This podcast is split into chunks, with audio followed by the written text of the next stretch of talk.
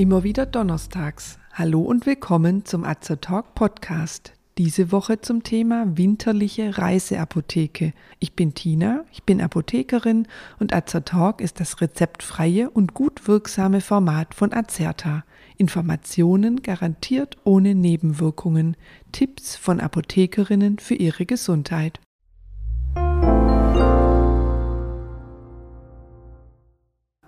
Klirrende Kälte, Sonnenschein, blütenweiße Schneedecke, Bergpanorama. So stellen wir uns unseren Rodel-, Ski- oder Snowboardurlaub im Winter vor. Bei der Reiseapotheke könnten wir eher an den Sommer denken, doch auch im Winter ist es wichtig, sich gut vorzubereiten und eine entsprechende Reiseapotheke zu packen. Grundsätzlich gehört eine ausreichende Menge der Arzneimittel, die Sie regelmäßig einnehmen oder anwenden müssen, immer ins Reisegepäck. Hier zu beachten sind Lagerungstemperaturen. Können Kühlartikel im Hotel oder in der Ferienwohnung im Kühlschrank gelagert werden? Und Einfuhrbestimmungen. Darf das starke Schmerzmittel, das dem Betäubungsmittelgesetz unterliegt, über die Landesgrenze gebracht werden? Brauche ich dafür ein spezielles Formular? Und wie sieht es mit Flüssigkeiten im Flugzeug aus? Verändert eine eventuelle Zeitverschiebung meinen Einnahmerhythmus? Bei einem Winterurlaub im nahegelegenen Skigebiet treten die meisten dieser Fragen gar nicht auf. Medikamente gegen Magenverstimmungen und Durchfall gehören immer mit ins Gepäck, denn immer dann, wenn man ungewohnte Speisen und Getränke zu sich nimmt, können empfindliche Personen mit Verdauungsbeschwerden darauf reagieren, und darauf sollte man vorbereitet sein. Mittel zur Behandlung kleinerer Verletzungen sind speziell im Winterurlaub wichtig. Wie leicht zieht man sich beim rasanten Rodeln eine Schürfwunde zu oder verletzt sich die Finger beim Wachsen von Skikanten. Ein Desinfektionsmittel und Pflastermaterial in verschiedenen Größen gehört ebenso ins Gepäck wie eine Tube Wund- und Heilsalbe. Auch ein Blasenpflaster hat sich schon oft bewährt, wenn die Schlittschuhe oder die Skistiefel doch nicht ganz so gut sitzen. Beim Skifahren ist man schnell mal gestürzt. Dann empfiehlt es sich, ein Gel gegen Prellungen und Verstauchungen im Gepäck zu haben. Auch eine elastische Idealbinde leistet oft gute Hilfe, da man ein verstauchtes Gelenk damit ruhig stellen und stabilisieren kann. Ein leichtes Schmerzmittel, das am besten auch fiebersenkend und entzündungshemmend wirkt, gehört ebenfalls in die winterliche Reiseapotheke. Packen Sie sicherheitshalber auch das Fieberthermometer ein. Und wo wir schon dabei sind, eine Grundausstattung an Erkältungsmedikamenten schadet im Winterurlaub nicht. Gegen Halsschmerzen oder Kratzen im Hals ein paar Lutschpastillen, die eine schützende Schicht auf die Schleimhaut legen ein Hustensaft, um zähen Schleim leichter abhusten zu können, und ein zweites beruhigendes Hustenmedikament, falls es sich nicht um verschleimten Husten, sondern um trockenen Reizhusten handelt. Eventuell noch ein abschwellendes Nasenspray, damit man nach abendlichem Einsprühen nachts besser Luft durch die Nase bekommt und dadurch besser schlafen kann. Etwas, das Sie nicht einpacken können, an das man aber auch schon vor der Reise denken sollte, ist die Vorbereitung der Muskeln und Gelenke auf die ungewohnte Bewegung und Belastung auf dem Snowboard oder den Skiern. Skigymnastik hat sich bewährt und kann dazu beitragen, Muskelzerrungen, Bänderrisse oder Gelenkverletzungen zu vermeiden. Vielleicht bietet die Volkshochschule in ihrem Ort einen entsprechenden Kurs an. Auch im Internet findet man viele Übungen, die man einige Wochen vor dem Winterurlaub regelmäßig zur Vorbereitung durchführen kann. Wenn Sie Glück haben und tatsächlich strahlenden Sonnenschein auf der Piste erwischen, ist ein geeigneter Sonnenschutz unerlässlich. Aber auch wenn es bewölkt ist, gelangt viel UV-Strahlung auf die unbedeckte Haut im Gesicht.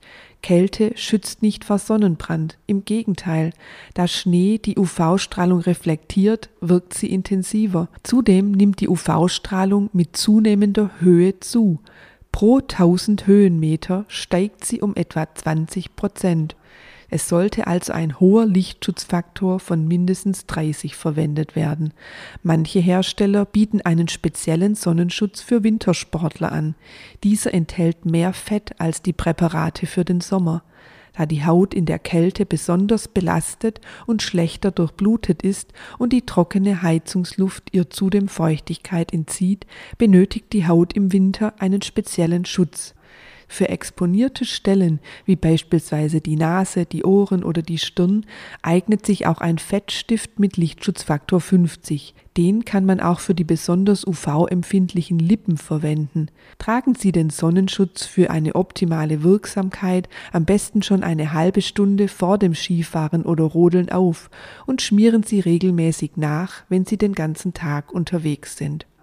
Sonnenstrahlen beeinflussen nicht nur die Haut, sondern auch die Augen.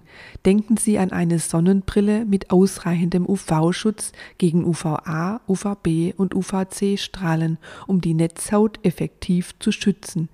Wichtig bei Skibrillen ist natürlich auch der Tragekomfort, ein großes Sichtfeld und eventuell eine Anti-Beschlagbeschichtung. Manche Skibrillen haben sogar Wechsellinsen, damit man die Linse je nachdem, ob der Tag sonnig oder bewölkt ist, wechseln kann. Echte Erfrierungen kommen im Winterurlaub zwar selten vor, dennoch sollte man die Anzeichen erkennen und sich mit geeigneter Funktionskleidung nach dem Zwiebelprinzip vor Kälte schützen. Erste Anzeichen einer Erfrierung sind blasse, kalte und schmerzende Stellen, die vor allem an weniger gut durchbluteten Stellen wie Nase, Fingern, Zehen, Wangen, Kinnspitzen oder Ohren auftreten können. Entdeckt man weiße Stellen, kann man sie mit einer warmen Hand wieder aufwärmen und ein längeres Aufwärmen in der Berghütte ist angebracht. Spürt man Hände und Füße kaum noch, können die Körperteile mit lauwarmem Wasser langsam wieder erwärmt werden. Dabei sollte man nicht zu schnell vorgehen und möglichst auch nicht reiben oder massieren, um Gewebsverletzungen zu vermeiden. Von einer Unterkühlung, auch Hypothermie genannt, spricht man dann, wenn sich die Körperkerntemperatur abgesenkt hat. Dies könnte einem Wintersportler passieren, wenn er einen Lawinenunfall hat. Eine Unterkühlung unter einer Temperatur von 35 Grad kann zu bleibenden Gesundheitsschäden und im schlimmsten Fall sogar zum Kältetod führen. Bei einer milden Unterkühlung versucht der Körper durch automatisiertes Muskelzittern Wärme zu produzieren. Sinkt die Körpertemperatur noch weiter, trübt das Bewusstsein ein. Alkoholgenuss verstärkt eine Unterkühlung, da sich die Blutgefäße in der Haut erweitern und der Körper umso mehr Wärme an die Umgebung abgibt. Ein unterkühlter Wintersportler sollte möglichst wenig bewegt werden. Am besten sorgt man mit einer Rettungsdecke für den Wärmeerhalt und setzt schnell den Notruf ab. Füße und Hände werden durch die Kälte auf jeden Fall strapaziert. Darum bieten Apotheken zusätzlich zu den schon genannten Arzneimitteln pflegende, durchblutungsfördernde Cremes an, mit denen Hände und Füße abends massiert und gepflegt werden können. Auch ein wohltuendes Saunaöl kann den ganzen Körper am Abend entspannen lassen. Zum Abschluss noch ein weniger ernstes Thema. Aus der Apotheke kennen Sie sicher diese lustigen kleinen Taschenwärmer, oft in Form eines Tiers oder eines Herzens oder eines Lebkuchens, die einem in der Jackentasche im Winterurlaub gute Dienste leisten können. Wie funktionieren die eigentlich? Solche Handwärmer werden auch Latentwärmespeicher genannt. Sie bestehen aus einer stabilen Kunststoffhülle, in der sich eine spezielle Flüssigkeit befindet. Die Flüssigkeit ist eine sogenannte unterkühlte Flüssigkeit, die Energie speichert. Hierfür wird Natriumacetat mit so viel Wasser vermengt, bis festes Natriumacetat-Trihydrat entsteht.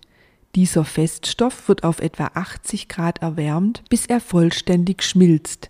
Die Energie, die zum Schmelzen nötig ist, bleibt in der Flüssigkeit gespeichert.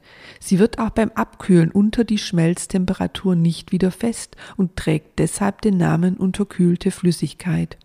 Da kein Kristallisationskeim, also kein Auslöser oder Starter für den Kristallisationsprozess vorliegt, bleibt die Flüssigkeit auch weiterhin flüssig.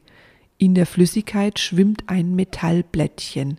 Knickt man nun das Blättchen, breitet sich eine Schallwelle in der Flüssigkeit aus, die dann die in der Flüssigkeit gelösten Salze dazu anregt, auszukristallisieren. Dabei wird die gespeicherte Wärme frei. Etwa 50 Grad warm kann so ein Taschenwärmer werden. Ist der Handwärmer komplett erstarrt und zum Festkörper geworden, kann er keine weitere Wärme mehr abgeben und kühlt ab. Zum Wiederaufladen kann man den Taschenofen in heißes Wasser geben, ihm also wieder Energie zuführen, so lange bis der Inhalt wieder flüssig ist. Dann ist der Handwärmer bereit für den nächsten Winterspaziergang. Wir hoffen, Ihnen hat unser kleiner Winterausflug gefallen. Nehmen Sie die Stichworte aus unserem Beitrag mit in Ihre Apotheke vor Ort und lassen Sie sich vor Ihrem Winterurlaub ausführlich zu Ihrer winterlichen Reiseapotheke beraten, damit Sie die Freuden im Schnee ungetrübt genießen können.